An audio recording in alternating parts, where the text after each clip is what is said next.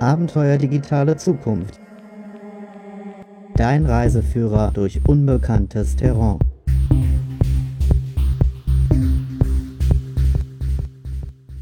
Hallo zusammen, mein Name ist Markus Klug. Ich begrüße dich am Mikrofon zur zweiten Folge von Abenteuer digitale Zukunft. Ich träume, so schreibt Gary Hamel in das Ende des Managements, von Unternehmen, die zur spontanen Erneuerung fähig sind. Ich träume von Unternehmen, in denen jede Aktivität von Innovationen durchströmt wird, in denen die Aufrührer stets die Oberhand über die Reaktionäre behalten. Ich träume von Unternehmen, die tatsächlich das Engagement und die Kreativität der dort arbeitenden Menschen verdienen und diese auf natürliche Weise dazu bewegen, ihr Bestes zu geben. Das Thema der heutigen Sendung. Wie gelangen wir im Übergang zum digitalen Zeitalter zu mehr Kreativität und Innovation? Und wie sehen die Rahmenbedingungen dazu aus? Dazu gibt es auch heute ein Experteninterview mit Thomas Sattelberger, Querdenker und Ex-Telekom Personalvorstand. Sattelberger gilt als Vordenker zur Zukunft der Arbeit und beschäftigt sich intensiv mit neuen Architekturen der Arbeit, Bildungswandel und kreativen Ökologien. Also wer da vielleicht nicht so was mit anfangen kann mit dem Begriff der kreativen Ökologien. Damit ist die Umwelt, das Umfeld eines Unternehmens gemeint, also die Rahmenbedingungen, in denen wir arbeiten. Auch dazu werden wir heute noch mehr in der Sendung hören. Deutschland ist ja interessanterweise immer noch ein Land, in dem beim Thema Digitalisierung so getan wird, als ob alles beim Alten bliebe. Zumindest habe ich häufig diesen Eindruck, wenn ich solche Begriffe höre wie Industrie 4.0. In den Werkhallen der Automobilindustrie wird dann weiter an alten Motoren herumgeschraubt. Und in der Politik, etwa im Weißbuch Arbeiten 4.0, das Andrea Nahles, das ist ja die Chefin des Bundesministeriums für Arbeit und Soziales. Die hat Ende 2016 in Berlin dieses Weißbuch präsentiert. Also es wird im Grunde genommen von kontrollierbaren industriellen Verhältnissen gesprochen und die werden jetzt in das 21. Jahrhundert verlegt. Es gibt da genau solche Institutionen wie die Gewerkschaften, die Verbände und die Parteien. Also letztendlich alles beim Alten geblieben, nur eben mit Internetanschluss. In den heutigen Buchtipps werden wir näher auf die Gegenseiten zu dieser Tendenz eingehen. In dem Buch Aufstieg der Roboter von Martin Ford wird beispielsweise die Geschichte der Automatisierung erzählt, die bereits vor über 50 Jahren einsetzt und die jetzt im 21. Jahrhundert eine neue Qualität eingenommen hat, deren Folgen wir noch bis zum Jahr 2020, 2030 sehen werden. Wie weit reicht also die Automatisierung der Arbeitswelt in der Zukunft? Und welche Jobs sind wirklich bedroht und welche eher nicht? Wie sieht es mit dem Thema Kreativität aus? Auch dazu gibt es heute in der Sendung eine Buchempfehlung, die Kreativitäts AG von Ed Catmull. Wie schafft es ein Unternehmen, immer wieder Neues zu entwickeln und wie sehen vor allem die Rahmenbedingungen aus? Bei der Kreativitäts AG werden wir einen Einblick in die Arbeit von Pixar gewinnen. Pixar kennt ihr vielleicht, das sind diese Zeichentrick- und Animationsfilme, wie zum Beispiel Findet Nemo oder die Monster AG. Thomas Sattelberger spricht diesbezüglich auch von kreativen Ökologien. Dazu ein Bild von Pixar. Der über sechs Hektar große Komplex wurde auf dem Grundstück einer ehemaligen Konservenfabrik gegenüber der Bay Bridge in San Francisco erbaut. Das Gebäude hat gut durchdacht angelegte Ein- und Ausgänge, damit die Leute in Kontakt kommen, sich treffen und miteinander kommunizieren. Draußen gibt es gar einen Fußballplatz, ein Volleyballfeld, ein Schwimmbecken und sogar ein Amphitheater mit 600 Sitzplätzen. Und die Zeichner, die hier bei Pixar arbeiten, sind frei. Nein, die sind sogar aufgefordert, ihre Arbeitsplätze so zu gestalten, wie es ihnen gefällt. Und jetzt vergleicht mal diese Arbeitsbedingungen, diese kreative Ökologie mit den Arbeitsbedingungen oder der Arbeitsumwelt, wie wir das in den meisten deutschen Unternehmen finden. Da gibt es schon einen krassen Gegensatz. Beispielsweise zu einer Automobilfabrik, wo die Ingenieure den Bau von Autos planen ohne je Kontakt mit Menschen zu haben, die später die Motoren produzieren. Das ist das Gegenteil einer kreativen Ökologie. Es findet nämlich keine übergeordnete Kommunikation statt. Ein Ingenieur fasst das wie folgt zusammen. Ich entwickle Motoren und weiß nicht, wo sie gebaut werden, obwohl es nur 500 Meter von meinem Arbeitsplatz entfernt ist.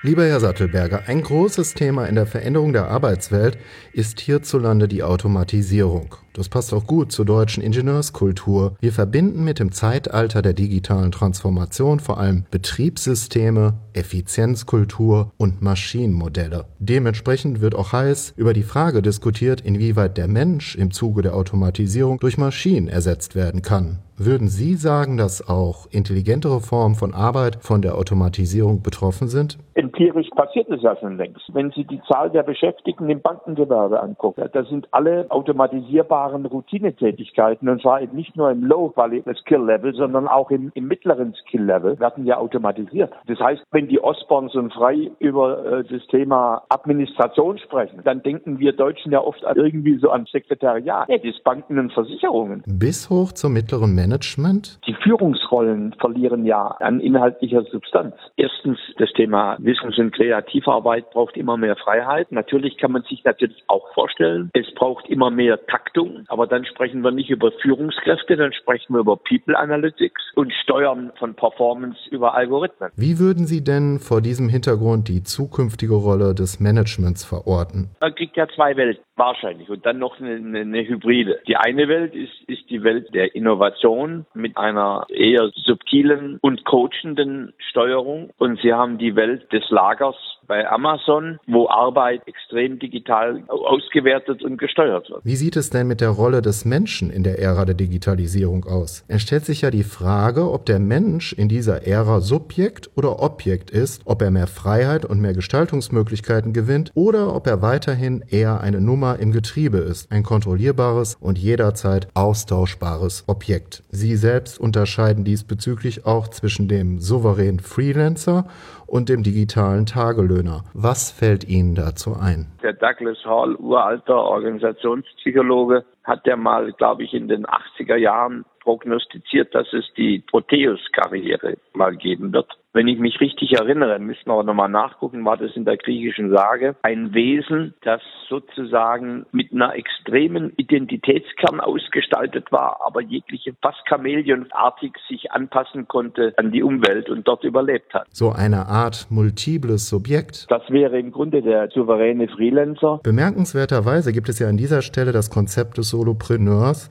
wie es hierzulande insbesondere von Brigitte und Ehrenfried Konter-Gromberg geprägt wird. Da gibt es noch einmal eine weitere Aufspaltung. Es gibt also jetzt auch den einzelnen, sich souverän innerhalb und außerhalb der Organisation bewegenden Selbstständigen, der aber nicht mehr wie der klassisch Selbstständige arbeitet. Denn entscheidend für den Solopreneur ist auch der Umstand, nicht mehr Geld gegen Zeit einzutauschen, sondern so schnell wie möglich eigene Produkte zu entwickeln und dabei stark auf digitale Services und Tools zu setzen. Wie betrachten Sie diese Entwicklung? Dieses Intra- und Entrepreneurship wird in vielen Varianten kommen. Ne? Deswegen ist es ja so problematisch, was die Nahles macht, weil sie im Kern eigentlich alles auf Normalarbeitsverhältnis zurechtstützen will. Erstickt im Keim, weil es sich auf das Prekäre fokussiert hat. Erstickt natürlich im Keim. Zum Beispiel angenommen, da ist so ein Start-up, wie es viele gibt in Berlin, die sozusagen ihre Beratungsleistungen in langen, langlaufenden Projekten anbietet. Das heißt, nach 18 Monaten müssen sie dann Mitarbeiter der Firma Bosch werden ne? oder weggehen. Das heißt also, wenn ich Sie jetzt richtig verstehe, dass auf politischer Ebene die Veränderungen an dieser Schnittstelle nicht mitgedacht werden, etwa im Rahmen von veränderten Gesetzgebung, oder? Ja, nicht nur nicht mitgedacht, sondern bewusst sabotiert wird. Die machen das also bewusst. Die sind ja nicht blind. Natürlich ist, ist die Form von Arbeit, Crowdwork, die ist immer weniger kontrollierbar. Das ist eine Machtfrage. Wir haben ja gerade von Freelancern und Solopreneuren geredet. Wie sieht das denn auf der anderen Seite mit Menschen aus, die eben nicht derartige Profile aufweisen? Es gibt ja auch noch eine ganze Menge von Menschen, auch wenn wir beispielsweise von dem Ideal des Hochleistungsangestellten in größeren Unternehmen sprechen, in Konzernen, die nicht vier Sprachen fließend sprechen, total motiviert und hervorragend organisiert sind, sich bestens mit digitalen Medien auskennen und jederzeit flexibel arbeiten können. Wie betrachten Sie das denn? Auch die digitale Welt wird 15, 20 Prozent Verlierer haben. Würde ich mal vermuten. Gibt keinen Grund anzunehmen, warum nicht. Sie haben im Grunde, ob, Sie jetzt die Realwelt der Dinge nehmen oder das Internet der Dinge, Sie haben im Grunde die Spaltungsprozesse, die, die haben Sie natürlich generell. Eine interessante Frage ist, ob die geringer oder größer sind in der digitalen Ära. Wäre Bildung nicht ein wichtiger Schlüssel dazu? Ich erinnere mich diesbezüglich an ein Interview mit Dirk Heilmann vom Handelsblatt. Im Zuge der Digitalisierung sprach Heilmann im Interview davon, dass unser Ausbildungssystem an vielen Stellen zu einseitig aufgestellt wäre. Kreatives Denken und die Fähigkeit, interdisziplinär zu denken, kämen beispielsweise viel zu kurz. Sie sprechen ja in diesem Zusammenhang von Fahrtabhängigkeit und betrachten Industrie 4.0 als den deutschen Kastraten der Digitalisierung. Wenn wir von Digitalisierung sprechen, sprechen wir somit von Produktion und Industrie und nicht von Innovation und Smart Services. Dieselbe Tendenz spiegelt sich dann ja auch in unserem Ausbildungssystem, oder? Der Zentralverband des, des Einzelhandels hat jetzt äh, 15 oder 20 Jahre nach, nachdem Amazon äh, sozusagen die Online-Umsätze kapert, das Berufsbild Kaufmann E-Commerce mhm. geplant. Wenn Sie eine Bankkaufmannsausbildung angucken, dann ist die seit über 20 Jahren unverändert obwohl die Fintechnologie schon längst Einzug gehalten hat. Jetzt gibt es ja interessanterweise an dieser Stelle die Edo-Punks, die diese traditionellen Bildungswege teilweise sogar zerschlagen und sich ihren eigenen Bildungsweg zusammenstellen. Ein Beispiel wäre der Amerikaner Eric Feynman, der die Schule abgebrochen hat, um seinen eigenen Bildungsweg zu verfolgen. Sein nicht gerade unbescheidenes Ziel lautet, ich will das öffentliche Bildungssystem ersetzen. Was halten Sie denn von derartigen Entwicklungen? Ich sag mal, ist eine eine typische Rebellenaktivität. Inwiefern die sozusagen eine dominierende Richtung wird, weiß ich nicht. Ich sage mal so, sind, ich tue mich da schwer, ob es esoterische Sachen sind oder ob das Frühwarnsignale für spätere Mainstream sind. Auch wenn daraus keine größeren Bewegungen entstehen sollten, merkt man daran doch, wie ich finde, dass unser Ausbildungssystem in einer fundamentalen Krise steckt, oder?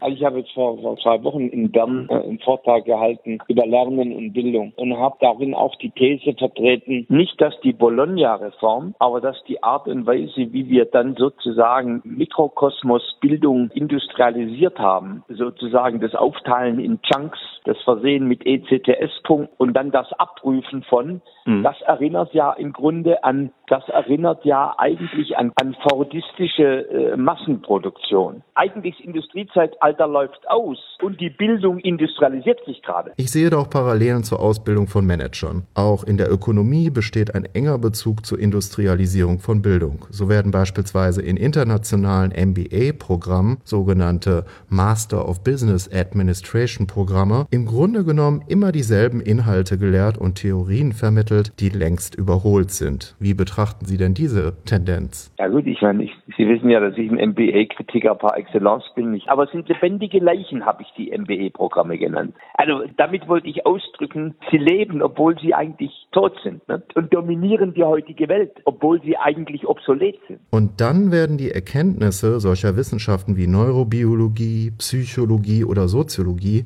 nicht weiter eingebunden. Es gibt also zahlreiche Wissenschaften, die in ihrer Entwicklung viel weiter sind als die Theorien, die zumeist in diesem Programm vermittelt werden. Die interessante Frage heißt, gibt es Territorien, wo sie sich ausleben können? Also ich meine, jetzt komme ich wieder auf dieses Thema dritte Räume, dritte Orte zurück. Eigentlich sind das ja Orte und natürlich in die oder auch diese unsere Maker-Garagen, die wir so gerade ein bisschen forcieren, so, sind ja im Grunde äh, Räume des Lernens, wo Menschen ihre Ideen mitbringen und eigentlich sozusagen nur die Infrastruktur dasteht, von der Reparatur fürs Fahrrad bis zum 3D-Drucker. Und sie beginnen sozusagen zu experimentieren und es ist im Grunde ein offenes System des Lernens. Und es ist keine Instruktionskultur. Ich weiß nicht, Sie kennen den Film Club der Toten Dichter. So, und das ist halt fast eine Allegorie. Internat, Gefängnis, geschlossenes System und, und dann wird so ein dritter Raum aufgemacht, der örtlich anders ist, aber auch kulturell anders. Und die Frage, kann man über solche dritten Räume, und das wäre jetzt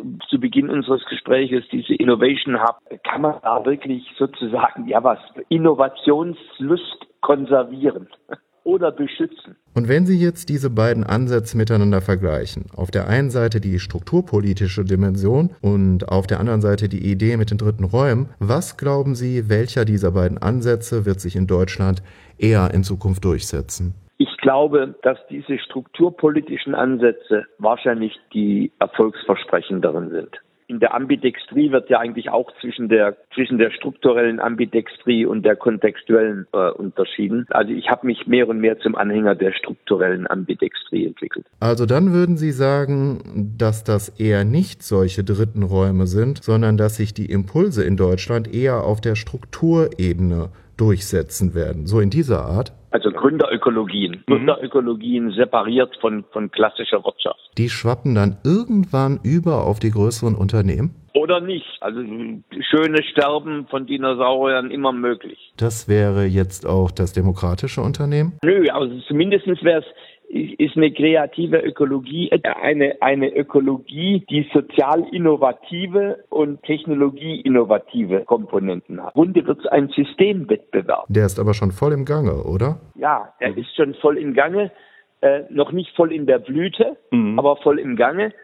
Na, es wird ein Systemwettbewerb und und das, was wir jetzt ja diskutieren, ist ja die, die Hypothese, dass solche sozial innovativeren Designs wetterfester und innovationsfähiger sind. Wir wissen es aber nicht. Nein, aber das ist ja gerade das Spannende momentan, wie ich finde.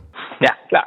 Das ist das Schöne, da zu experimentieren. Abenteuer, digitale Zukunft, Medientipps zum Wandel. In dieser Rubrik empfehle ich dir Bücher und Filme, die dir wertvolle Impulse zu der Frage geben, wie du morgen intelligenter lernen und arbeiten kannst. Wie du mehr aus deinen Talenten machst, zum digitalen Leader wirst, eigene Bildungsinitiativen startest und deine Arbeit aus einer veränderten Perspektive betrachtest. In Deutschland ist alles mehr oder weniger auf Normalarbeitsverhältnisse gestutzt, oder? Wenn du an solche Begriffe wie unter anderem Industrie 4.0, Arbeit 4.0 oder Lernfabrik 4.0 denkst, bekommst du eher den Eindruck, dass jetzt alles so wie in Epoche der Industrialisierung bleibt, nur mit Internetanschluss und beschleunigter und noch optimierter. Was aber, wenn der Motor bald komplett ausgewechselt wird und auch die Rahmenbedingungen nicht mehr gelten, die bis heute noch für die Produktion von Bedeutung sind, etwa in der Automobilindustrie. Nimm das mal als Bild für die Zukunft. Das wird hierzulande in der Wirtschaft und in der Politik viel zu wenig diskutiert. Was machen wir eigentlich, wenn demnächst 20 bis vielleicht sogar 50 Prozent der Bevölkerung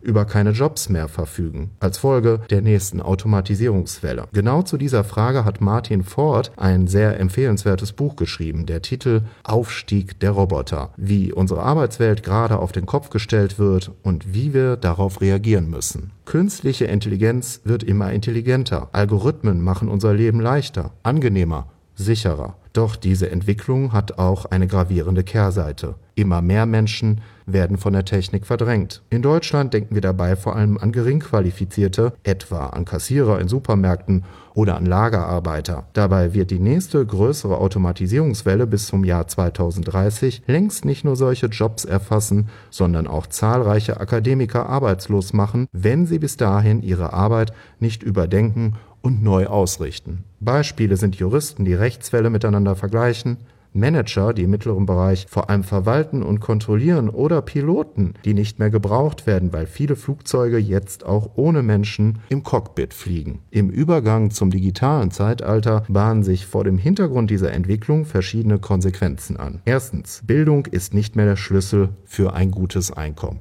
Ganz wichtiger Punkt. Bis dahin haben wir jetzt immer gedacht, wer studiert, der hat einen guten Job sicher. So die Denkweise. Das ist in Zukunft nicht mehr der Fall. Schau dir auch einfach mal an, wie viele Menschen heute bereits studieren. Punkt zwei: Es wird immer mehr Arbeitslose geben und immer weniger Konsumenten. Und drittens, das gehört auch zu dem zweiten Punkt dazu, unser Wirtschaftssystem droht auseinanderzubrechen. Martin Fords Antwort auf diese Herausforderung lautet das bedingungslose Grundeinkommen. Das bedingungslose Grundeinkommen bzw. die Einführung dieses Grundeinkommens wäre ein wichtiger Schlüssel der Gegensteuerung zu dieser Tendenz. Stell dir vor, du würdest mindestens 1200 Euro pro Monat ohne Gegenleistung vom Staat erhalten. Diese Idee wird nun seit vielen Jahren bereits international diskutiert und gewinnt immer mehr an Popularität. Das ist also keineswegs eine Idee, wo man jetzt sagt, da sind so ein paar Spinner, die glauben tatsächlich, dass so etwas möglich wäre. Menschen werden wahrscheinlich wagemutiger und innovativer innovativer, so die Grundüberzeugung dabei von Martin Ford in seinem Buch,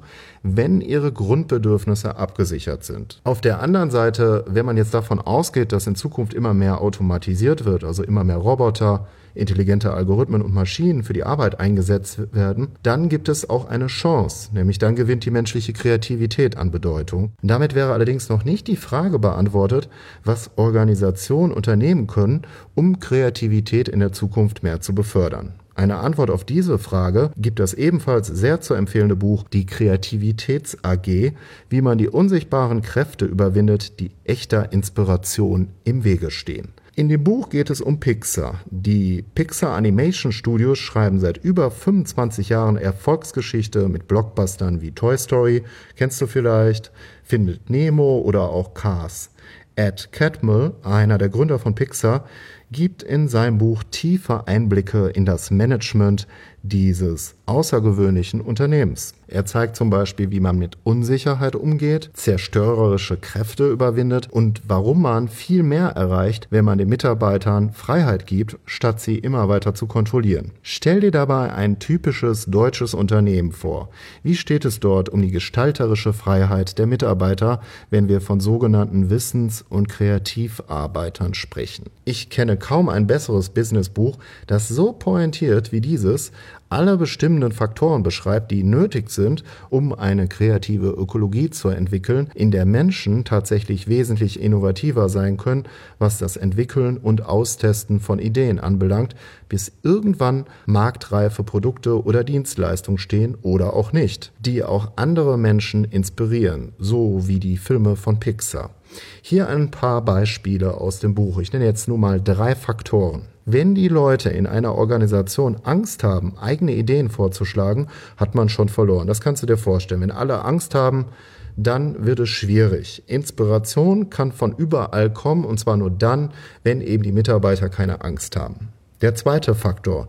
Es gibt viele gute Gründe, warum Leute in einer Arbeitsumgebung nicht offen miteinander sind. Die Aufgabe besteht dann darin, nach diesen Gründen zu suchen und sie natürlich auch zu beheben. Dritter Faktor. Glaube nicht, dass das Vermeiden von Fehlern dazu führt, dass es keine Fehler mehr zu beheben gibt. Im Gegenteil. In Wahrheit sind die Kosten der Fehlervermeidung, auch das wird häufig in Deutschland so gesehen, mache ja keine Fehler, Hilfe, häufig weitaus höher als die Kosten der Fehlerbehebung.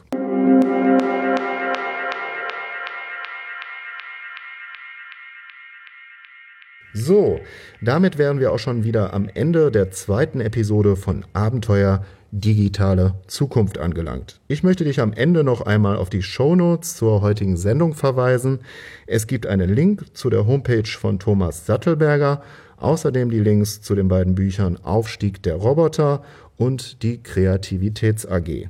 Außerdem würde ich mich natürlich sehr darüber freuen, wenn du diese Sendung kommentierst. Wie hat dir die Sendung gefallen? War sie informativ? Was interessiert dich am Thema Digitalisierung, wenn es um die Frage geht, wie wir morgen intelligenter lernen und arbeiten können. So, die nächste Ausgabe von Abenteuer Digitale Zukunft wird übrigens am Freitag, den 16. Juni ausgestrahlt. Das Thema der Sendung, warum unser traditionelles Verständnis von Hierarchie nicht mehr funktioniert und neu gedacht werden muss. In dieser Sendung gibt es auch wieder ein tolles Experteninterview und natürlich Medientipps zum Wandel. Am Mikrofon begrüße ich dann zum Thema Management im digitalen Wandel Professor Dr. Dirk Becker, Soziologe und Inhaber des Lehrstuhls für Kulturtheorie und Management an der Universität Witten-Herdecke. So, das war es jetzt aber von meiner Seite aus. Ich freue mich natürlich, wenn du am 16. Juni bei der nächsten Folge von Abenteuer Digitale Zukunft wieder dabei bist. Wir hören uns hoffentlich dein Markus Klug. Das war das Abenteuer Digitale Zukunft. Bleibe am Ball für die nächsten neun Folgen und empfehle diese Serie weiter. Es bleibt spannend. Erfahre schon heute, wie du brachliegende Talente endlich mehr entfaltest und nicht die falsche Abzweigung in der Zukunft nimmst.